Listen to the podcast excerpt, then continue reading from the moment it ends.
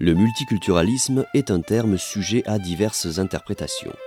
Il peut simplement désigner la coexistence de différentes cultures ethniques, religieuses, etc. au sein d'un même pays, mais il peut aussi désigner différentes politiques volontaristes en matière de gestion de la diversité. La grande majorité des pays occidentaux forment des sociétés multiculturelles. Dans ce domaine, la Grande-Bretagne a souvent été citée en exemple. Or, depuis plus d'une décennie maintenant, des critiques longtemps jugées inopportunes se font entendre.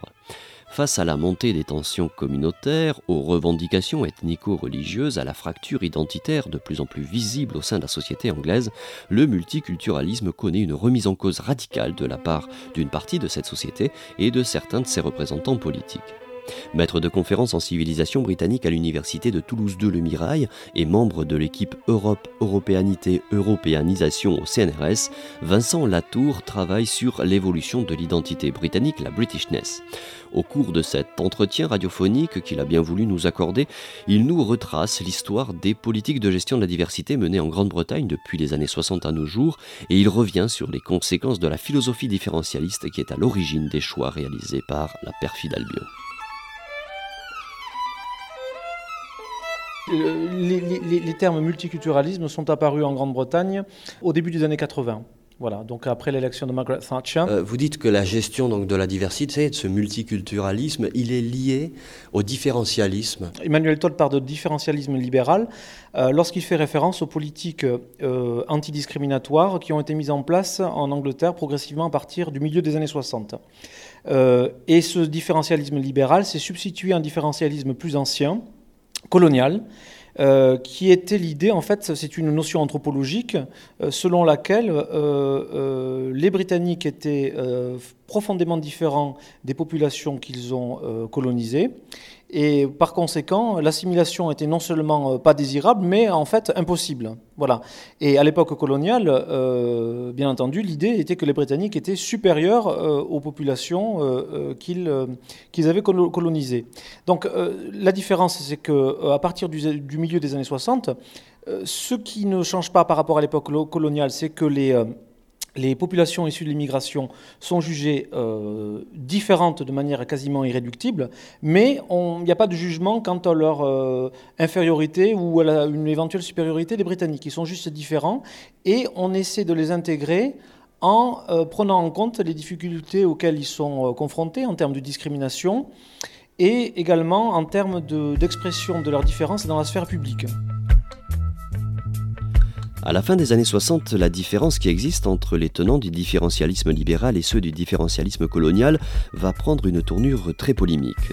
Dans un discours resté célèbre en Grande-Bretagne, Enoch Powell, un homme de premier plan du Parti conservateur, dit se faire le relais de l'inquiétude que manifestent selon lui les Anglais au sujet de l'immigration et affirme à la façon d'un prophète que la Grande-Bretagne connaîtra dans quelques années des difficultés majeures avec ses immigrés, ce qui selon Enoch Powell pourrait amener le pays à sa perte.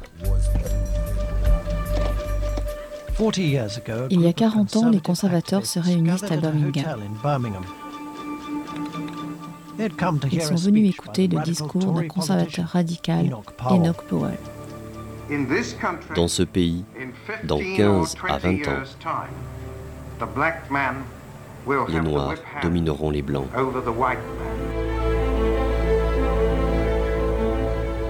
Donc Enoch Powell, lui, c'est un homme de 60 ans, mais qui est un homme euh, du 19e siècle quasiment, ou un homme victorien qui est égaré dans la seconde partie du, du, 20e siècle. Alors c'est un, donc quelqu'un qui, est issu d'une on pourrait dire, de, euh, de, la haute bourgeoisie britannique, très cultivé, diplômé d'Oxford, euh, lettres classiques, euh, qui a servi dans l'armée des Indes. Donc c'est quelqu'un, c'est vraiment un colonial. Voilà. Et ce Enoch Powell est, membre, est un membre éminent du Parti conservateur, puisqu'à l'époque, vous savez qu'en Grande-Bretagne, comme aujourd'hui encore, il y a un, cabinet fantôme. Et donc lui est en charge et, et ministre de l'Intérieur du cabinet fantôme. C'est-à-dire qu'en cas d'alternance, euh, et ça va être le cas en 70, puisque Edward Heath va gagner les élections, il aurait dû normalement devenir ministre de l'Intérieur. C'est quelqu'un de premier plan. C'est un, c'est un politique de premier plan, absolument. Un opposant de premier plan. Et donc, il, en 68, donc à Birmingham, il, euh, il, fait un discours euh, qui s'appelle The Rivers of Blood Speech, enfin à l'époque on ne l'appelle pas comme ça, mais parce qu'il parle des rivières de sang.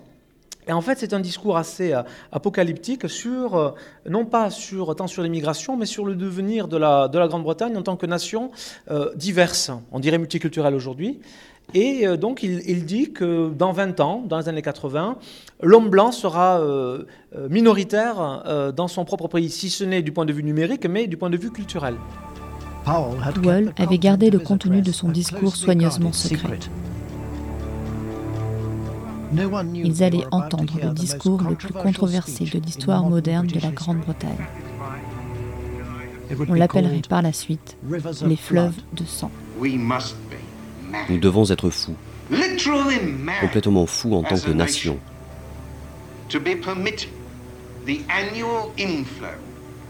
pour permettre chaque année l'arrivée de 50 000 personnes à charge qui seront à l'origine du futur accroissement de la population d'origine immigrée.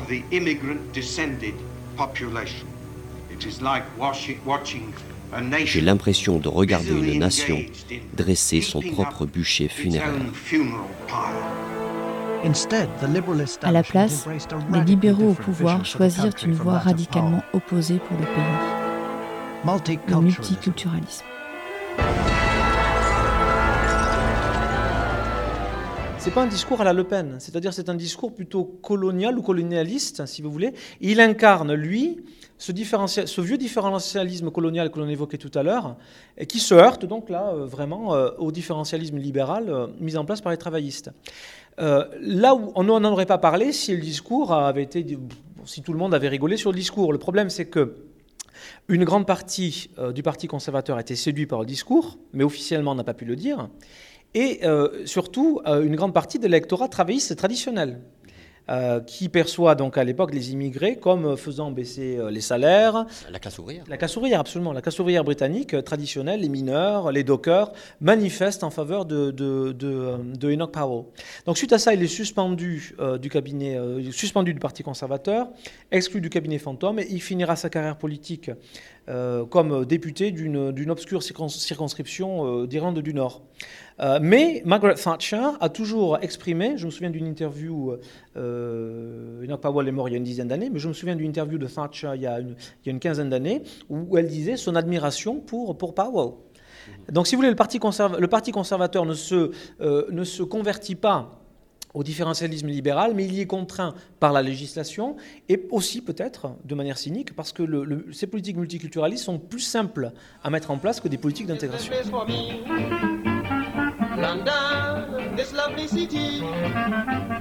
London, this lovely city. You can go to France or America, India, Asia or Australia, but you must come back to London City. Est-ce qu'il y a euh, un événement euh, qui à un moment donné euh, est un événement bascule, c'est-à-dire à un moment donné, la société britannique et plus particulièrement les politiques britanniques vont décider de mettre en place cette politique antidiscriminatoire? Alors il y, a deux choses, hein. c'est-à-dire qu'il y a l'hostilité qu'ont rencontré les populations immigrées dès leur arrivée en Grande-Bretagne. un événement symbolique, c'est en 1948 euh, l'arrivée d'un navire en fait euh, euh, dans lequel se trouvaient les 400 premiers immigrés jamaïcains de l'après-guerre, hein, des SS Impra Windrush.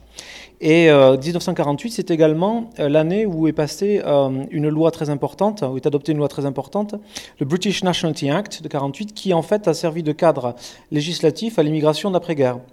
Donc, euh, cette loi-là, en fait, a, a, permis l'installation en Grande-Bretagne d'immigrés euh, ou de sujets coloniaux, c'est-à-dire immigrés dans le cadre des pays, euh, en fait, des anciennes colonies devenues donc récemment indépendantes, Inde et Pakistan. La partition entre l'Inde et le, Pakistan, c'est une année auparavant, 47. Et les sujets coloniaux, par exemple, les, les, Noirs de la Jamaïque ou de la, de la Barbade ou d'autres îles des Antilles britanniques. donc, effectivement, il y a eu une hostilité réelle. Il y a eu des émeutes dès l'arrivée à à Liverpool, il y a eu des, émeutes euh, quelques semaines à peine après l'arrivée des premiers euh, euh, ouvriers. jamaïcains. Et ensuite, ça s'est poursuivi en fait régulièrement dans les années 50, notamment en 58 avec des émeutes raciales à Notting Hill, Nottingham. Et on pourrait même remonter à la période de la guerre où en fait les GI américains noirs présents sur le territoire britannique ont été, ont été en fait victimes de, oui, ont, vraiment été victimes de racisme. Oui. Le père de ce gosse, il est mort pour ce foutu pays. Et t'as fait quoi, toi, pour ce pays T'as fait quoi À part nous rafler notre job et les voler à de pauvres gens. Alors écoute, fils, écoute bien. On peut se repointer ici quand on veut, ok Parce qu'ici, enfoiré, c'est chez nous maintenant. On est chez nous ici, enfoiré de sans nous. N'oublie jamais ça.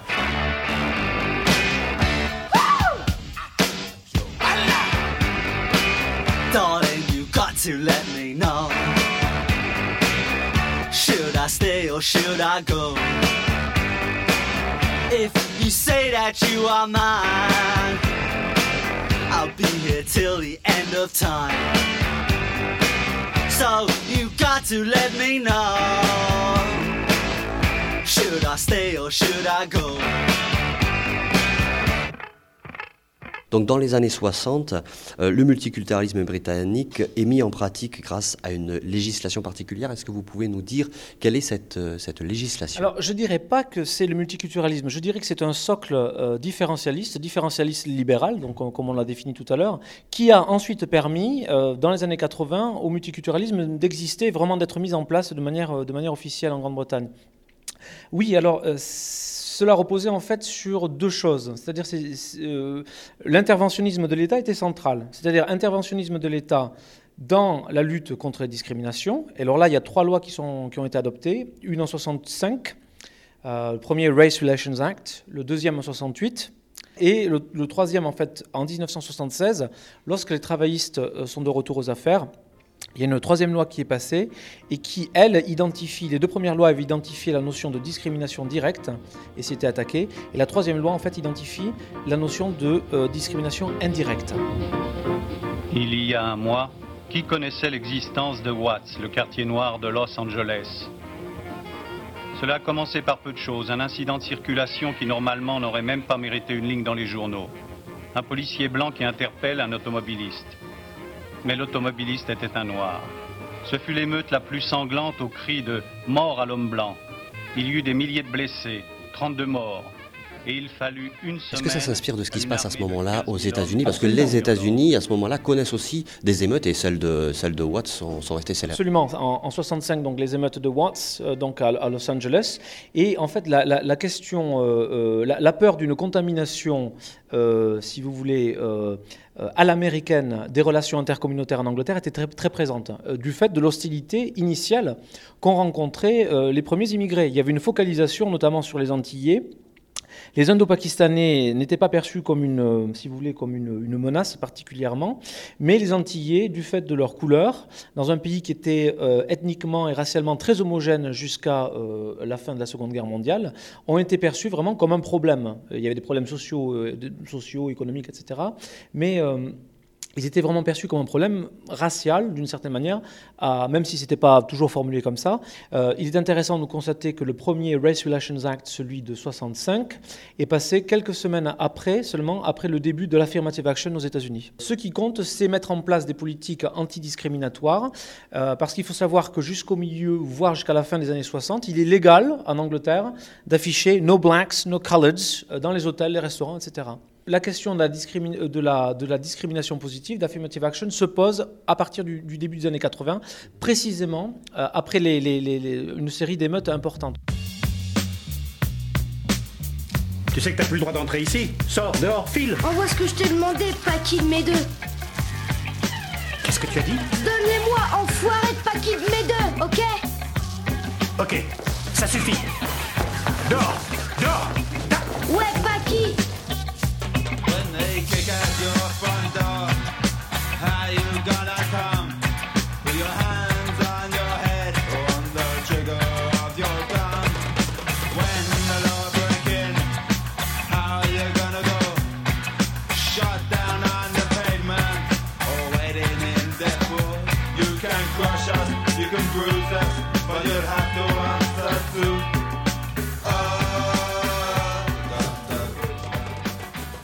ce qui concerne les, statistiques, on sait que là-bas les, statistiques sont, sont ethniques, euh, est-ce qu'elles se mettent en place à cette époque? Alors, elles se mettent en place progressivement à partir des années 70, euh, de manière progressive, localement, euh, et il est fortement question, à la fin des années 70, d'inclure une question sur l'appartenance ethnique, sur la base de l'autodéclaration, dans le recensement de 81.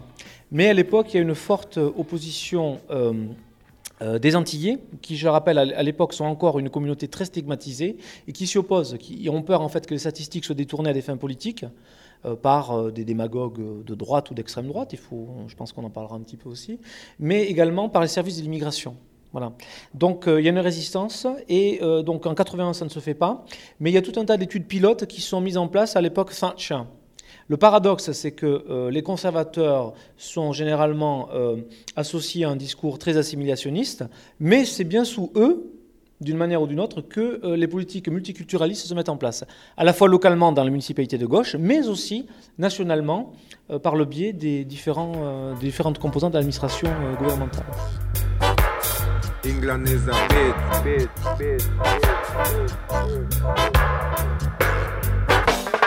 Ils ont été obligés parce que la législation était déjà là, puisque c'est le Leibourg qui met la législation. C'est effectivement une obligation de la loi de 76. Donc ça se met en place progressivement. Il y a des études pilotes qui sont euh, notamment menées dans les prisons. Et euh, il y a des polémiques qui, euh, qui éclatent, c'est-à-dire qu'on a peur que les statistiques mettent en évidence que euh, les Antillais sont surreprésentés parmi les, délinquants, en fait, ou les, gens qui se, trouvent, en prison. Mais véritablement, les laboratoires de la mise en place de ces statistiques-là, qu'on appelle en Angleterre l'ethnic monitoring, le monitoring, ethnique, ce sont les, les gouvernements, les municipalités hein, qui mettent ça en place, ainsi que les politiques antidiscriminatoires et d'égalité des chances. Le véritable tournant, ce sont les émeutes de l'époque Thatcher, les premières. Les premières éclatent en 80 à Bristol, justement, euh, dans le quartier de St. Paul's.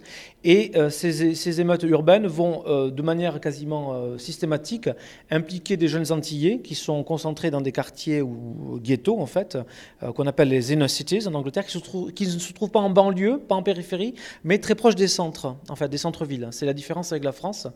Et euh, donc, suite à ces émeutes, effectivement, les, municipalités de gauche, dans un premier temps, font, euh, montre d'un grand volontarisme et mettent en place des politiques d'égalité des chances dans le recrutement. C'est à ce moment-là qu'on commence à voir des, gens, euh, et c'est là que justement l'affirmative action dont vous parliez tout à l'heure, qu'on appelle discrimination positive, se met en place.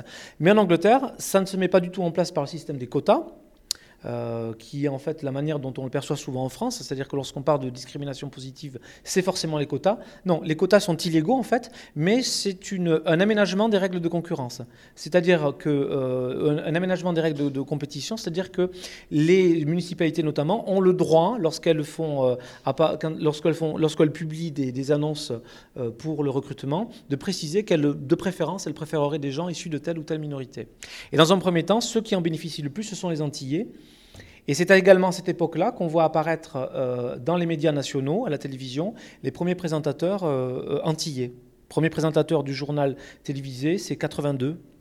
Donc en fait, juste, euh, juste même fin 81, quelques, quelques mois après les émeutes de, Brixton qui, ont été les plus emblématiques. Ici non plus, pas question de jouer le jeu. Black is beautiful, on est pour l'instauration d'un pouvoir noir par et pour les noirs. Quelles sont les raisons de la violence dans le ghetto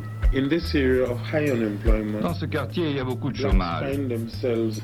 Les Noirs se trouvent en grand nombre dans la rue sans rien y faire la plupart du temps, surtout en été. La police les arrête sans cesse. Elle les harcèle sous prétexte de la drogue ou de port d'armes.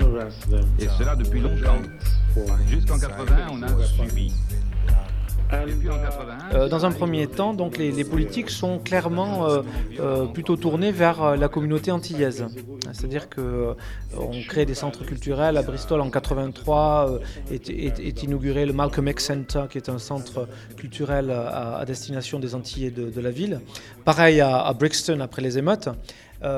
et effectivement, la municipalité commence à financer des associations localement et ces associations, pour obtenir des subsides euh, qui, dans un premier temps, sont assez euh, généreux, à la fois des subsides gouvernementaux, par le biais d'une loi qui s'appelle le Local Government Act, qui est mise en application, qui prend tout son sens à partir du début des années 80.